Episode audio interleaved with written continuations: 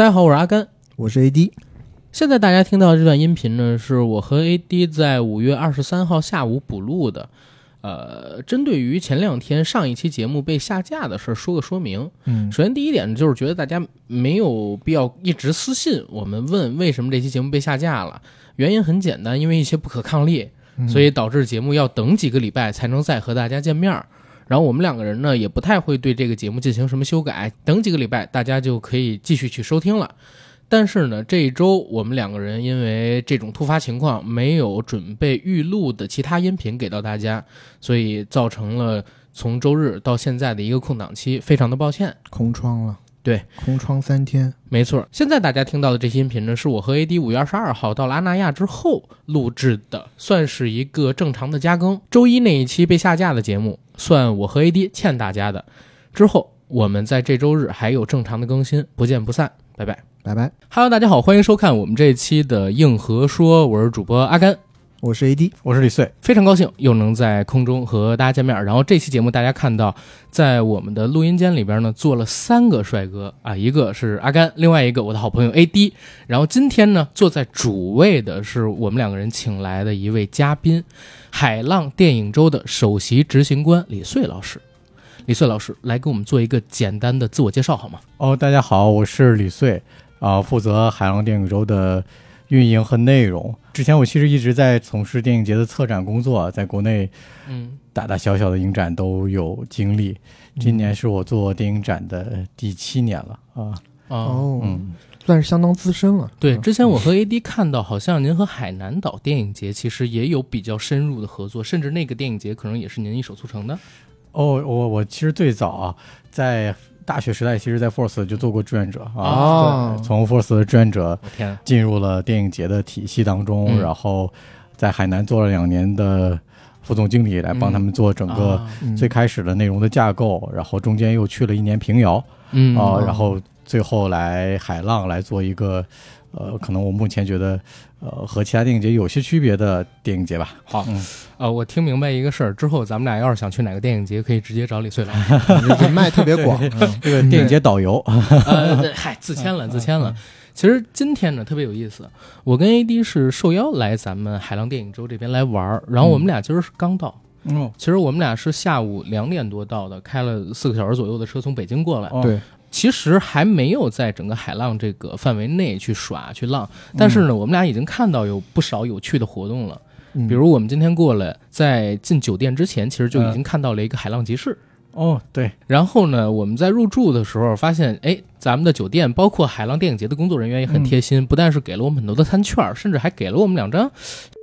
的应该是打折卡吧，还是 还是那那是什么东西？我现在还没有弄清楚，正说问问您呢。嗯，这个因为我们在阿那办海浪电影周嘛，它和标准的城市电影节有很多区别。嗯其实它是基于在一个社区里大家如何生活的电影周。一方面，我们可能我们要做电影产业的内容，但可能作为大家最快的体感，还是在这里如何获得生活上的快乐。所以，我们其实除了电影，除了放映这件事儿吧，我们还有比如说市集，然后大概有四十多家摊位，啊然后沙呃草坪上有音乐演出，整个园区的所有商铺都会为了这个电影节来贡献自己的力量。比如嗯大家拿的的打折券，然后呃，比如说咖啡或者其他的各种各个酒吧都会啊尽自己的努力吧，就为这个电影节贡献出更多、更像安安安那亚应该有的生活方式的一个一个集体的呈现啊。明白。所以这更像是一个生活方式。呃，对吧？简单生活节那种，像那个中国台湾哦简单生活节那种玩的方法。太对了，因为今天我们市集的合作方就是简单村，就是简单的哦体系，就是宗盛大哥的原来如。此，所以我们俩嗯就是做这个决定是对的。其实实不相瞒，嗯，我们在接受这邀请来到这个海浪电影周之前呢，其实也有一些朋友邀请我们去遥远的戛纳。我们说我们不去那个戛纳，我们要来东方戛纳，东戛纳对，啊东方戛纳，阿那亚，啊对对海浪电影周。对对所以我们俩是驱车前往了秦皇岛，没有驱飞机，然后去巴黎，对对去法国。哦，说错了，哎，哎讨厌，真的东有。真经，何须去西方求 求取，是吧？好有压力啊！这样讲，呃没有没有，我们俩是习惯这样对开玩笑哎呦特别喜欢开玩笑。呃，但是这次是我应该二十年内嗯。第一次来这个阿亚纳。小的时候，我啊阿那亚，小的时候跟着我爷爷奶奶、爸爸妈妈，其实来过两次。这次再过来，发现哎，确实跟过去的印象特别不一样。尤其我们这次电影周在这儿举办嘛，嗯。从进入园区开始，一排又一排的横幅，然后简单的集市，还有就是能看到特别多喜欢电影的年轻人，嗯，就让我感觉这是一个非常生机勃勃的地方，而且很有电影跟文化的气质，嗯。跟我印象中小时候来北戴河玩儿嗯就已经是完全不同的一个状态了。嗯然后我其实特别想问，就是为什么咱海浪电影节它要在北戴河，要在阿那亚来进行举办？哦呦，那我要先先说最最开始的最核心的原因吧。嗯海浪的电影周其实由中影、嗯呃安那亚、嗯呃英皇、嗯呃像阿里、呃新片厂，其实等等我们这几家单位共同发起的。啊所以其实，在发起的单位当中，就有安那亚的基因在最开始的前端。那对于这个社区来说，其实大大家知道安那亚有戏剧节，嗯上个月我们刚刚办完。呃，理想国的读书日，钱理群老师、徐子东老师一、派这些文学的啊是璀璨之星吧，巨匠都在阿那亚聚集。其实这个社区本身是有这样文化的因素的，那电影一定是这些因素当中不可或缺，或者是说更具融合性的嗯一点。非常重要的一个对，所以它就不可避免的在这个社区会生出来一个电影周。那同时又有像业内资深的这种中影这样的公司的加持，嗯它一定让它变得更具有巨大的生命力呃和号召力。那另外是这地方是确实是很美的一个一个一个地方，是离北京也很近，离大家真正的电影的中国的核心很近，所以也很方便，大家可能驾车就可以来。所以这个地方我觉得是一个所有影迷的一个得天独厚的一个度假之所吧。嗯嗯，其实我跟 AD 两个人、刚才还想问您一个问题呢，就是看到那么多 logo 跟嗯品牌的公司，嗯这么多理事方。嗯，嗯所谓理事方吧，嗯然后我们从中可以看到有很多我们耳熟能详的大品牌、大厂牌，嗯呃，中影、阿里、嗯英皇，嗯然后包括像新印象等等的新片嗯厂，嗯呃，还有石鼓影业很多啊、嗯那这些理事方是怎么样？你们去在最初的时候把他们聚合在一起，然后他们给咱们这个电影周提供哪一些的服务和帮助呢？或者说助力是嗯大家有一个共同的意识，就是呃，在当下的创作其实有很多的困境。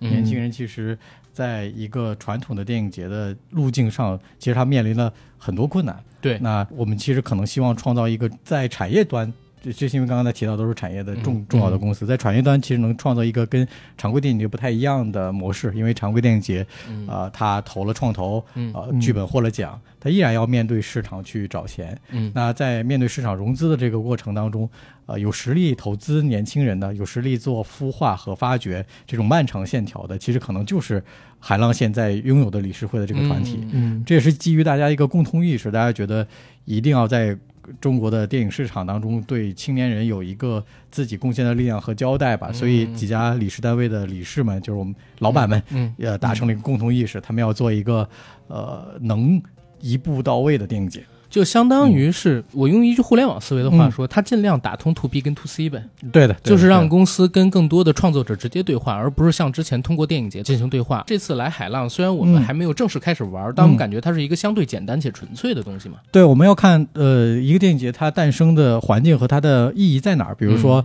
海浪它是一个电影周，它是一个十天的小体量的精准的剧集。嗯，那像比如说我非常喜欢的上海国际电影节，马上下个月就要、就要举办了。是它是是中国唯一的一个 A 类电影节，它有嗯。庞大的体系在，它能代表中国，甚至某种程度上在世界上有有一定的发声的话语。嗯然后同时它又是一个极极展现我们国家开放、呃共通文化共融，然后不同影片的引进、展映，它其实是一个大规模的全民全甚至全国影迷的嗯狂欢的日子。狂欢的日子。那对于海浪来说，我我们其实可能很长漫长的时间都做不到这种呃全民的欢聚性，甚至说、呃我们我们很怀念疫情之前，呃，当时你嗯你要去这上海电影节，你你要赶酒会，你可能是哇跟艺人赶场也没有什么区别，最后没去个两三场，对对这个对他比较有发言权。对对，作为一个从业者，那要逛逛好多逛好多场合是吧？是是是，没这个那个那个繁荣的时期的状态，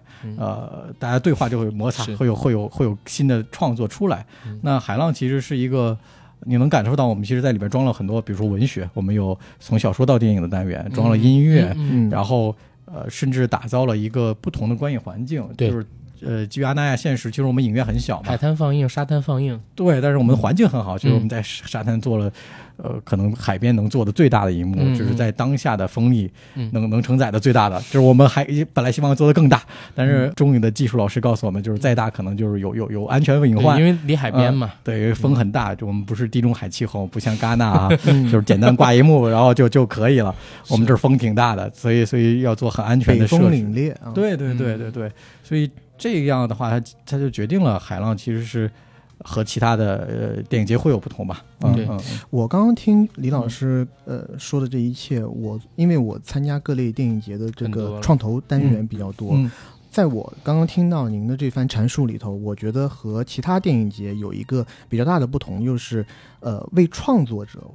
或者说为更年轻的创作者制造机会，嗯。因为就像李老师说的，我们每年中国来讲，有各个类型的电影节，或大或小，然后每个电影节里面都有创投单元，然后每个创投单元里面大概都有那么二三十个入围作品，嗯。最后会选出大概十部左右的获奖作品。但是，呃，在这些电影节结束之后，虽然这些创投的项目得了奖，我们隔了两三年再去看，能够拍成电影的还是少之又少。很多创投的项目也就止步于在这些电影节上得奖而已，嗯它到后面还是会呃面临市场的拷问，还要去面临寻找资方，然后还要去面临可能他们的项目和现在的市场最主流的项目或者说最吃香的项目不太一样。嗯那因为这些不太一样，可能钱还是找不到，呃。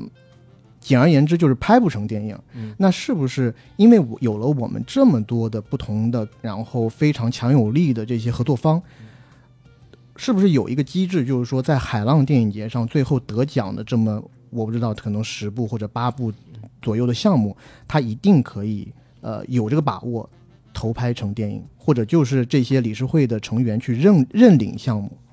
对啊，对我这是我们做海浪的核心意义之一了。传统的电影节当中评选出来的作品，我们能只能说它在文学文本上、剧本上是非常丰满的、成熟的一个项目。嗯。但是，呃，其实国内没有哪一家公司它能拥有整个电影的全流程。你嗯。剧本之后要融资，融资之后要选演员，选演员之后要要要拍摄，拍摄之后要上映发行，发行之后要宣传，嗯。它其实有一整个链条，这些链条都是由无数的公司，呃，要共发挥自同参与己的嗯努力嘛。对那海浪其实就是由这些公司组成，所以嗯。如果在这里面进行的话，嗯。其实我们是希望它能能立刻进行一个全领域的全流程的一个一个帮助的，嗯，包括呃，其实大家也看了呃中影的新青年电影人的计划。对对，这也是问题之一，还真的很想问您，嗯。就是今年的中影新青年电影人计划到底是什么？因为我们来之前刚刚看到官宣，但是还没有仔细看有关于这个计划的详细内容。嗯。哦这就是副副总的一个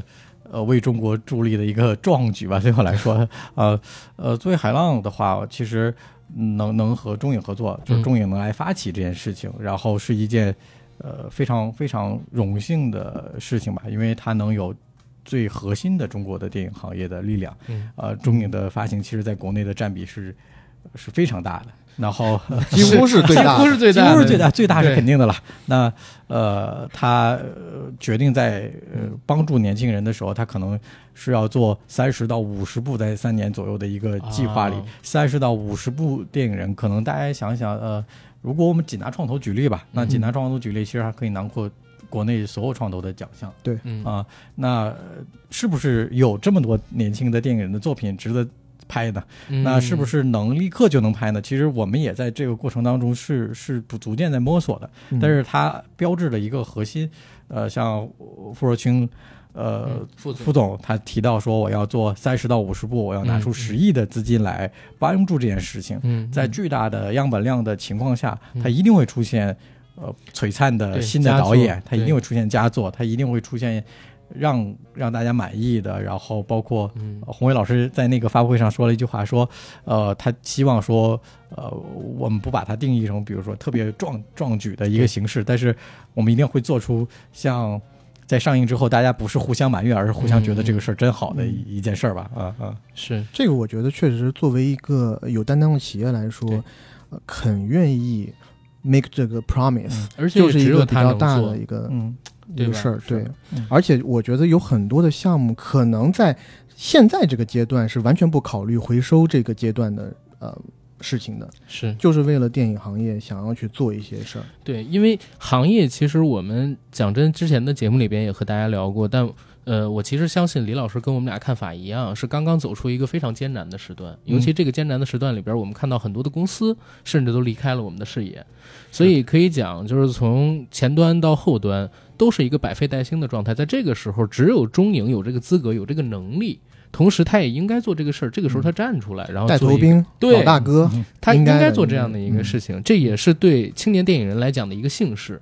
因为过去三年里边，像我们俩这个年纪，肯定身边有好多青年电影人，是的，是的，日子非常的惨，嗯对他们需要有这样的东西。从前天公布，应该是前天还是昨天嗯公布的第一批片单里头，是的，是的，我除了一个导演，就申奥导演，嗯我觉得是大家很多人可能耳熟能详以外，嗯，其实很多的真的就是第一次可能跟大家见面的一些新导演的名字。嗯对。嗯而且我看到这次艺委会的成员其实阵容很庞大，是不是嗯也是因为有这个中影的新青年电影人计划，或者说受到感召才参与进来的？对啊，当然肯定是觉得这个事情和呃自己都息息相关嘛。呃，每一个人在当下能不能找到自己满意的剧本，嗯呃，他除了商业的回报以外，呃，每个人都需要有自己觉得满意的代表作。嗯呃，他不是他可能放在一年里衡量、三年里衡量或者一生里衡量。嗯，呃，在当下可能大家都能发现创作的匮乏，是这种匮乏其实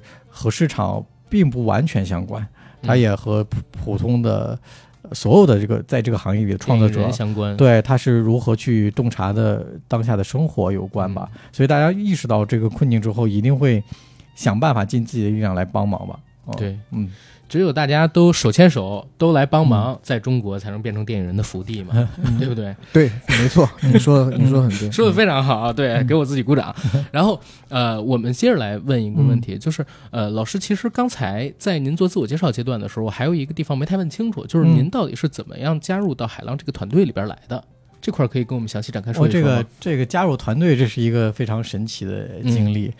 呃呃，实实际上我做电影节快呃一六年开始到现在，嗯啊、那快七年了，是吧？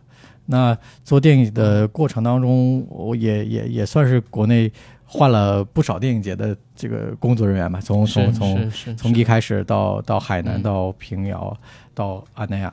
对那我我其实从平遥离开之后，呃，有休息过一呃两三个月。嗯那个时候觉得我对电影节是有疲惫感的，因为呃，你你做电影节其实呃某种意义上像一个大管家啊、你要嗯呃除了电影的创作，除了嗯内容，除了呃你要决定请谁做什么方向，嗯呃，把哪些东西带给别人。呃，随着一点点年龄增长，你也会质疑自己的选择吧。就是你有的时候会质质疑自己，说：“哎，我我我选择这样的议题，补充到一个电影节体系当中，是还是不是正确的？”呃，我我甚至还跟我的同事讲，就尤其在做海浪的时候讲，我说：“哎呀，我觉得没有超过四十岁的嘉宾是没有办法请他来做沙龙的，就是因为我陷入了一个困惑，就是那个时候就觉得，哎，我我是不是对的？然后曾经我可能就是非常自信的，就是在在志愿者的大会上，或者说嗯。在其他的呃活动里讲我我的想法，我的那种内容。那那个时候会有一定一段的质疑，就是说，呃，我我应该做什么？因为和疫情也也息息相关。是的，是的，是的，呃，然后呃，特别特别，我我跨年的时候来安那亚，然后我和安那亚的很多呃呃朋友都都已经认识快两年了。嗯然后我跟王天也说，我说，诶，要不然我们我来加入加入你们来做这个、嗯咱们这个地方的电影的文化的内容吧。嗯然后我要讲阿那亚是一个多么神奇和高效的状态，就是我大概呃跨年的时候讲这件事情，嗯。我跟我的好朋友电影说，我说哎，我们可以一起来做电影的部分。嗯。呃，三十一号我在就在这个酒店的这个这个房间，也许就是这个房间，嗯因为我不是太记得了啊、嗯。第二天一月一号，我已经坐飞机飞到上海去见马云马云总了。啊 就是一月一号，我们就已经去去上海，就是去上海见他，因为当时他在开建筑的会，我们从嗯北戴河机场嗯嗯直接飞到上海啊。啊，然后非常高效的决定，哦，那我要加入阿那亚这个团队。然后，因为我对他有很多文化上的认同，然后关于生活方式的认同，嗯呃，我我觉得基于这样的方式，我我曾经会质疑电影周、电影节的力量，就是你一个十天的 party，对吧？你如何对去左右一个行业，说或者说为这行业提供先知，或者提供一些嗯呃不同的东西，然后呃在我的呃也募集的这个这个范围内做嗯电影节策展的同事，其实也都很年轻。是呃，大家有没有足够资深的看法对行业？呃，他不像国外，可能一个媒体记者呃五六十岁，对吧？嗯呃，他提出的问题充满着对于人生的洞察。就我们其实也会质疑自己的力量，但是来到这儿之后，你会发现。你会遇到很多美好的东西是不同的，这个、嗯这个东西是你完全之前无法意识到的。我要补充一个我昨天遇到的特别美好的瞬间，嗯就是呃我带着另外两位老师去录别的博客，嗯然后就走到了阿那亚艺术中心的里面，嗯然后等到把他们呃安抚好啊，嗯就是大家开始录，我就嗯悄悄的退出录音棚。嗯走出录音棚的时候，正好呢，呃，圆形剧场在演我们的山泽四重奏。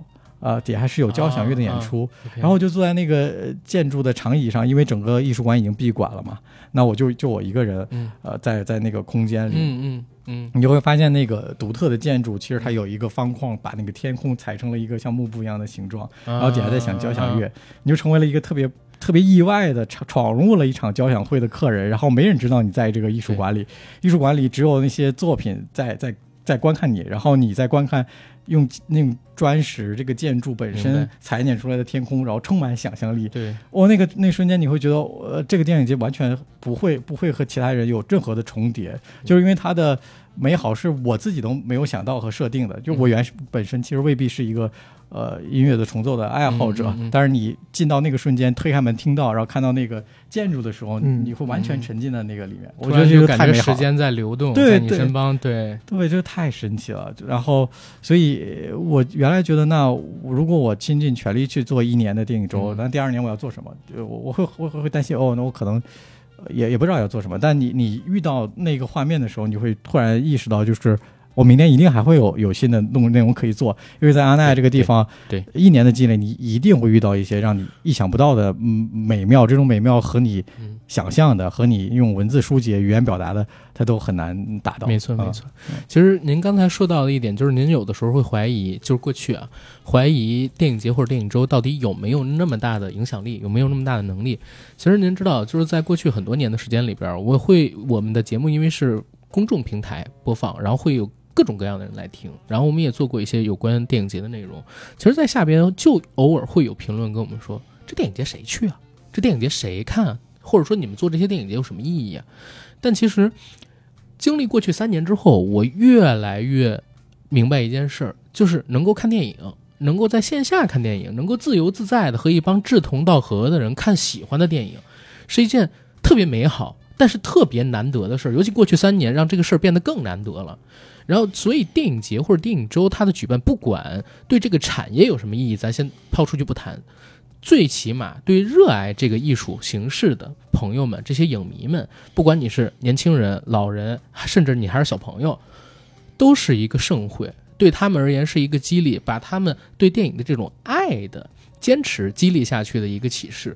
然后同时呢，它有可能会让这些小朋友，你像我，我就是在上大学的时候、开始跑北京电影节的展映，嗯。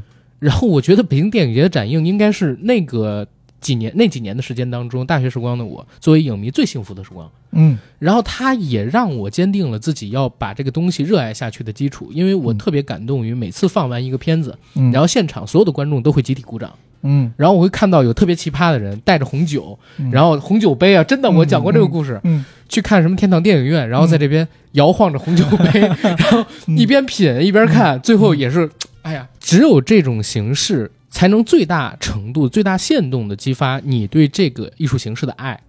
然后也能让更多人团聚于此。它嗯本身是有这个能量的，嗯虽然很多人不理解，但是确实是如此的。嗯嗯这就涉及到电影节的欢聚性上了。嗯呃，其实我们今天在做电影节的时候，有一个特别重要的考量，它来自于比如向彪先生的影响，它解嗯现在的城市过度功能化，人和人之间不再有有有亲密的连接。嗯所以，其实无论我们今天在招募志愿者的时候形成的想想要的志愿者文化，其实就是一个你要麻烦自己，就是嗯对我最方便的生活就是就是一切都在我的 APP 上解决，我可以订餐，我可以叫车。嗯，我可以呃叫清洁的阿姨，一切都可以完成。但是这种过度功能化的时候，其实你也你也成为了一个可以随时为 A P P 呼叫的人嘛，它就变成了一个、嗯一个这样的现象。那电影节的意义在于，就是我们变成可以麻烦别人，然后也愿意别人麻烦自己的精神状态。就嗯志愿者是这个状态，我们做策展也是一个状态。我们非常希望说，呃，怎么能让大家变得陌生人在这里面也能有有一个嗯共通的精神上的爱好，然后他们能一块儿跳舞。我们在爱爱乐之城的那个那场放映，哇，嗯两位我错过，一定会遗憾的。啊，我们确实我来的朋友晚你没有看。我现场吗在朋友圈有看到，哦，因为我确实有很多朋友这几天来到了这个咱们这个安那亚嗯电影节，然后是的不管是这种嗯露天的放映也好，嗯还是咱这边做的首映也好，嗯我起码看到了两到三场让我自己比较羡慕的嗯，放映。是吧？呃，第一个是这个《造梦之家》的首映，对阿里这边阿里这边做的，然后昨天如果我没记错的话，应该是《天空之城》的首映。天空之城嗯也在这边，《天空之城》马上六月一号要在全国上映了啊。嗯然后还有就是呃，您说的《爱乐之城》，嗯我是看了好几个新地的好朋友 在那边晚上看呢。哎对嗯，爱乐之城如果在现场，那太棒了。嗯，那是一个音乐，再加上我们身处于海滩啊，对对不对？太棒了。对。对。我我有讲过，我们原来做它的时候，嗯其实就想，呃，因为它是一个上映过的作品，嗯然后它和海浪非常契合。是，另外，我就要讲我们在那个放映室的前端，其实有有一束光是打在荧幕上，去大家去看这个电影嘛，啊，就是投放映机出来的光。嗯，明白。然后在放映结束之后，其实我们在荧幕那个间的后面装装了追光灯，在散场之后，我们把追光打到对面的呃草地上，嗯其实有就是有爱乐之城舞蹈的表演嘛。然后我看到大概五百多个观众，然后从呃沙滩的荧幕散场，然后大家依次坐到那个山丘上、哦看大家跳，哦看那些人跳舞。嗯，然后跳完舞之后，有些人就加入到里面一块儿跳，哇，那个是完全感动到我自己的一场放映吧。呃，这是海浪特别重要的一个观念，就是呃，电影本身其实是诞生于一种呃生活质感的嗯。内容。最早在上海的大戏大戏院里，其实它像个帐篷嘛，对，呃，里边还有卖吃的，嗯。来回走来走去。后来它变得殿堂感，殿堂感和生活其实它并不互斥。嗯。所以其实呃，在海浪方面也一定是这个电影除了那种庄严的观看以外，嗯，它是如何和生活紧紧相关的，就是嗯，太太。后悔了，应该应该提前两应该早点天来来，，对，。但是我要说想说的一点就是，阿那嗯亚包括这个品牌最近几年就是做的特别成功，尤其在整个北方中国，我相信全中国了，但是嗯。呃最主要的辐射地，我嗯。肯定还是北方中国。在北方中国，我觉得这个算是独一无二的一个，嗯、可以说算是一个小的艺术圣地。嗯。包括我最近和我一个刚刚认识的朋友聊，嗯。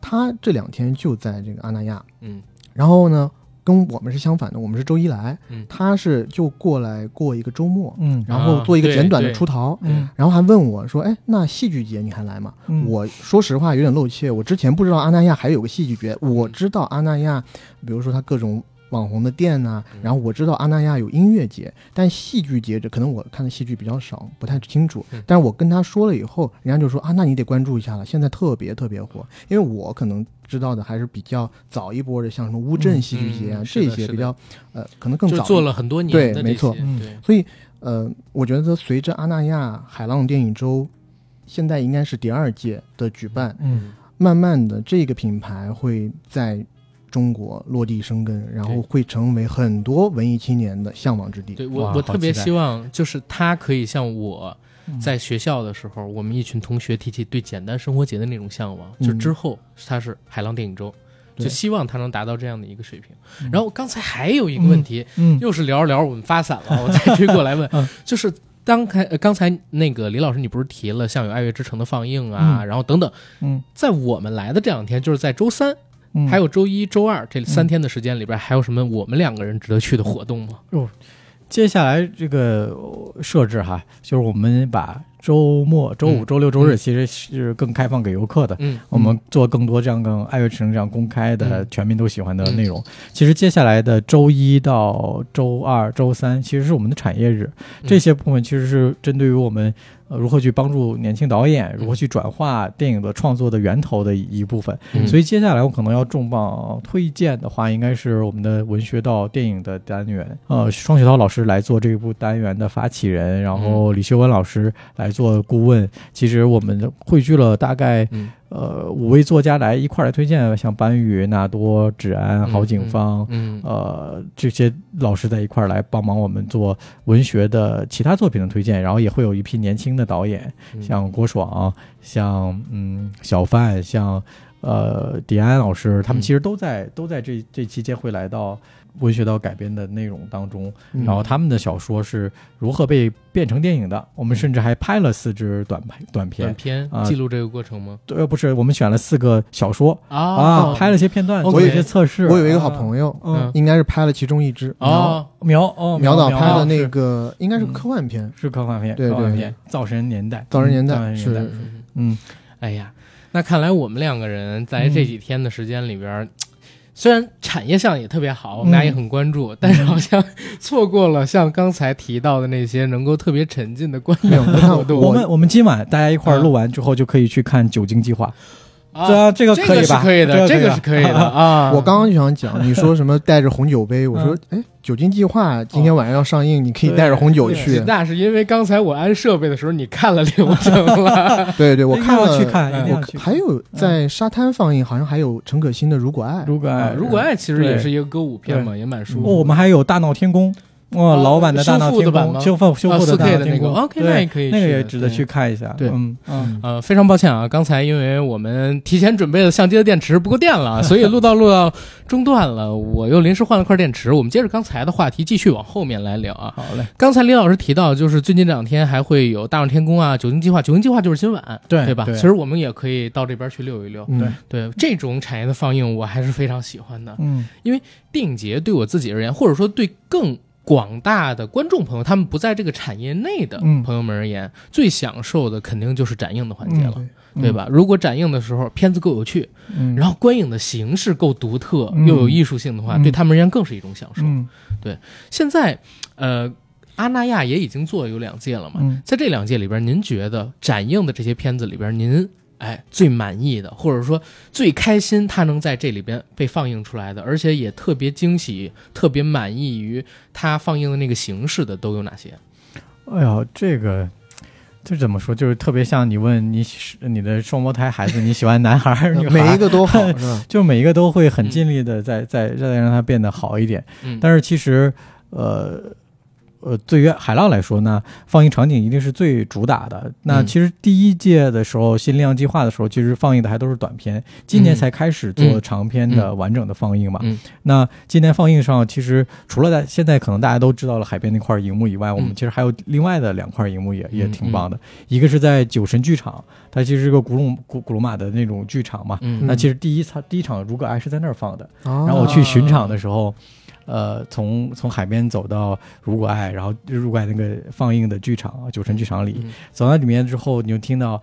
呃，周迅在里面唱歌，就外面的世界，啊哇！你瞬间就哇，这个太适合这个嗯。剧场去看了，大家就坐在那儿静静的看这种，呃，其实需要沉浸一点儿的嗯。呃影片。然后另外一个场地，其实我也要推荐给两位，如果你们是恐怖片的爱好者的话，其实我们最后的二十我是一点他不是，十一点哦，我们会在日间营地，其实是阿那亚的北戴河园区的一个呃湿地公园，嗯，在一个湿放放湿地公园里去放呃嗯。恐怖片。对，哦我觉得这个哦思路片片子是什么？能说哦，吗？我们我们昨天放了孵化啊，今今天今天今天是你放心，不会放咒的。啊今天今天今天会比较柔和，今天应该是放的草莓公公馆啊，但是我们还有一场孵化，嗯，我觉得就是这个思路特别有意思。嗯就你我去看了嗯国内几乎几乎是所有的电影节那展映第一个把影片和放映场景联系的这么紧密的，好像只有在阿那亚。嗯。可能海南电影节也有，但因为海南电影节是嗯您之前也服务过的公司嘛，或者服务过的嗯。服务过的团队，嗯。但他们那边也是就只有那么一两块屏，我觉得它的多样性不如阿阿那亚这边这么丰富。嗯。呃，我自己觉得是一个非常好的想法，我觉得对可以深挖一下，尤其您说在嗯。湿地公园嗯晚上嗯。十一点钟看一个恐怖片，我觉得太棒了。嗯。仪式感、沉浸感嗯。都往上顶了，嗯。对吧？嗯，但是我还是不敢去。我我们晚上也留了一些就美好的，我知道，我知道，因为我是胆子特别小，就是哦。基本上不太看恐怖片那种。哦，哦，对，咱们选定的这些展映影片，它选定的标准是怎么样？就是咱们去找影片的时候，它是分门别类的，每一个呃类型找那么一两部代表性的影片，还是说，呃，咱们这边是根据每一年有一个所谓电影节的主要的精神，嗯依据这个精神来进行一个发散，嗯让所有和这个精神可能相关或者扣题的嗯，就去找相应的这样这种影片。嗯，因为我在这个电影节里头，我看到了一些比较新的片子，比如说有《亲密》啊，嗯。这个电影我自己也嗯。比较喜欢，呃，然后也有一些比较老的一些电影，比如说我们刚刚提到的《如果爱》啊，《大闹天宫》啊这些。嗯。那好像说《大闹天宫》和《亲密》这样的一个嗯。作品，它好像离得很远，嗯，但是是不是中间有某种呃精神内核是可以嗯贯穿在一起的？这个我们嗯其实想听呃真正的电影节的这个组织者嗯呃对来跟我们介绍一下。这就涉及到呃呃海浪的一个展映的选片体系。嗯那呃，国内其实，在选片上，可能我非常尊敬的老师也很多，像嗯你刚刚提到北影节的选片由沙丹老师嗯他们来做，然后对，钱博士来做，然后平遥由呃这个这个原来由马克穆勒，然后林旭东老师，包括觉人老师他们一块儿来选啊，上海也是一个更庞大的体系了。嗯那呃，对于我我们海浪来说，其实我们是。呃，另外一套选片的模式，它它是一个简单的小团队。嗯呃，嗯其实我们嗯呃一开始的选片的核心的精神就是说，如何能让影片从从影院里走出来，这是一个特别核心的地方。因为现实的是，这个社区里它有足够的功能性，但是影院里的座位可能只有八十座，它是无法满足一个电影节的体量。那你来到这个地方，把电影带到什么地方是一个最核心的点，嗯所以我们选用了比如说沙滩银幕、酒神剧场、像日间营地这些特色的嗯户外放映的核心是。它是这个社区里最具魅力的地方。比如嗯来阿那的人不知道，我们其实还有个广很很大的一片湿地，这个湿地里太适合放午夜场了。那比如说在酒神、在沙滩这些已经在阿那成为比较地标性的内内容的建筑，嗯它又如何和电影产生关联？所以其实我们。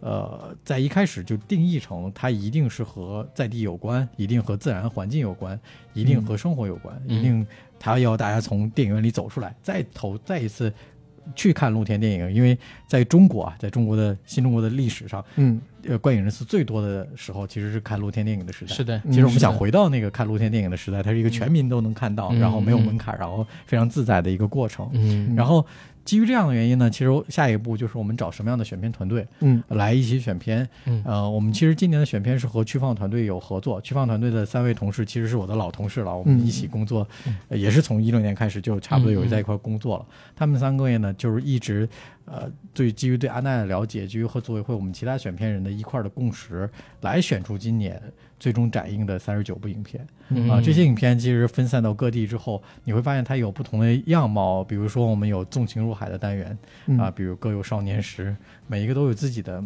呃核心的意义和命题。嗯嗯，另外呢，在某种程度上，我们要呃考虑到它除了自然环境以外，这是一个社区。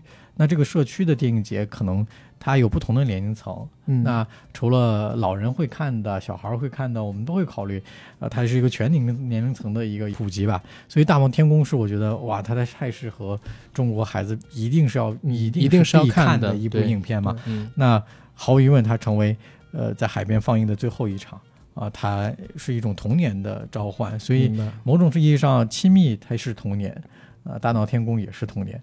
哎，那我可以嗯做一个那个嗯。recommendation 啊，就是说 在海边放映，嗯，我希望下一次可以看到哪吒闹海，哦是不是特别贴？对不对？如果有一个4 K 的修复版本的话，在海边放映一定特别炸。哪吒闹海，你说对然后再找嗯。痛痒过来嗯嗯，唱几首歌，打上痛痒的 logo，我们这个特约策展人有了，是不是？你知道痛痒有一首歌叫《不要相信法律，不要相信正义，不要相信公平。那首在这现场一放，我应该是，如果我没记错的话，嗯痛仰有一首歌，它一开始就采样了哪哪吒闹海里面的一段音轨。嗯是呃，我觉得这个还是挺挺有意思的，直接搞起来。哎呦，跟这些跟自然的景观相融合什么的，二零二四年特别策展单元，我觉得哎应该是蛮，不错的。到了，到了，嗯到时候打上 AD 的名号。好好好，嗯然后还有一个问题，我还是想问一下的，就比如说在这一次电影周期间呢，我们看到了有两个首映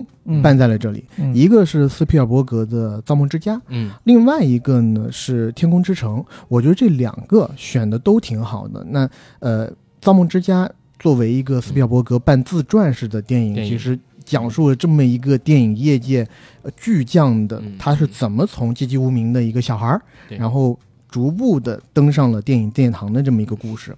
然后在沙滩放映的时候，我记得那一场反响特别热烈，我包括我的朋友圈基本上都刷爆了。嗯然后包括说，呃，昨天的《天空之城》，有很多人就说这是他们看过最富有童心的一场放映，然后好像找回了呃过往的记忆。那像这种把首映和咱们的电影周相结合，我觉得是一个特别好的尝试。那在未来会不会找寻更多的这样首映的机会呢？还是说，呃，在每年的呃可能五五月份，咱们电影周定下来这这一个呃时间段里头，都会想要去寻求一些这种我觉得比较特殊的电影的首映在咱们这边办。嗯，嗯就是未来有一次企划了。嗯，呃，其实，呃，有个有的电影节其实它会会追求首映率嘛。那嗯它作为无论是世界首映、国际首映嗯还是中国首映，嗯它都会让这个电影节极具的神秘色彩的魅力。大家来到这儿才能看到这部影片。有代表它是一个标志性的，对，呃，其实比如说像平遥，它的首映率奇高无比，啊嗯所有的影迷从北京坐火车到平遥古城站，就是为了看这些每年的影片的第一次在平遥的放映。文艺的那些电影，什么《永安镇故事集》呀，对，嗯很难忘。有些东西是会看到的。我我我第一年，哦，那年在呃小城之春去看到呃宇宙探索编辑部的时候，嗯。啊是真的会哭出来的，21年就是真的会哭出来，你会突然感受到。呃，我们一直期待的有精神的导演是什么样子？对那种那种见证是让你会觉得很兴奋，或者说工作很值得的。我记得我在二零年还是一九年的时候去平遥，嗯。然后看了万马泰坦导演的《气球》，我当时觉得就特别的棒。嗯。但是在那一个电影节上，其实给我印象最深的，嗯其实是到现在还没有上映的，或者可能只有一个预告片的《不浪漫》，因为在那次放映之前，每一个片子前面都会有《不浪漫》的贴片预告。对对。但是那个贴片预告，因为我和阿甘嗯特别爱嗯爱对熟我们这个电台的人都知道，嗯。我们俩是陈耳门下走狗，哦然后我们就觉得那个嗯。逼格特别高，然后嗯，关键是那个预告片那么短的时间，就让我们觉得逼格顶满。太棒了。对。有一天嗯笛卡尔醒过来，决定要把灵魂和肉体分分开讨讨论。对是你你学许知远啊，太棒了！关键是我我说一个梗，那个我嗯们当时看那个贾导坐在那个椅子上，啊！然后前面是一个背影，呃半裸的美女，半裸的背影，然后嗯长头发。对，然后是这样的一个一个精神，我们有一度猜测那个躺在那儿的是不是许志远老师？啊，那应该那应该不是啊，应应该那不是不是不是对，是就是这种这这种这种东西是一个电影节一定要追求的，就是嗯精神。那对于海浪来说，我们是否会追求首映率？其实我现在是不确定的，嗯因为呃，首映率的追求，它有的时候会走偏，就是我一定要嗯拿出一些大家没看过的东西，但这些东西未必是最好或者最适合的。是的啊那海浪的首映的需求其实还是，呃，它一定要适合这个地方，就一定要让你看完之后觉得哇，我就像，嗯。比如说《爱乐之城》，我已经看过很多遍了，但是在这儿的放映一定是我最难忘的它就是我的一种首映感。所以您觉得，如果海浪要是办在八月的话，嗯。是不是《巨齿鲨二》很适合办在这儿？太适合了，太适是不是？合了，太适合了，对，但有的时候走偏了也没关系。嗯。如果走偏了，那我们从头再来，我们从头来过。嘣嘣嘣，梆梆梆，太棒了，太棒了，不浪漫，不浪漫。太棒了啊！好太棒了啊，对，有一天早上，笛卡尔醒过来，他决定把灵魂跟肉体分开来讨论。思考笛卡尔不担心没人看吗？思想是孤独的，有没有人看很重要吗？灵魂这个东西可以变来变去吗？如果就没有灵魂呢？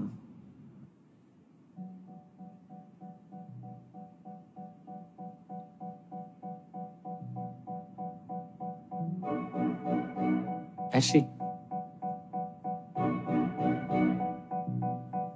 OK，那我们从头再来，从头来过。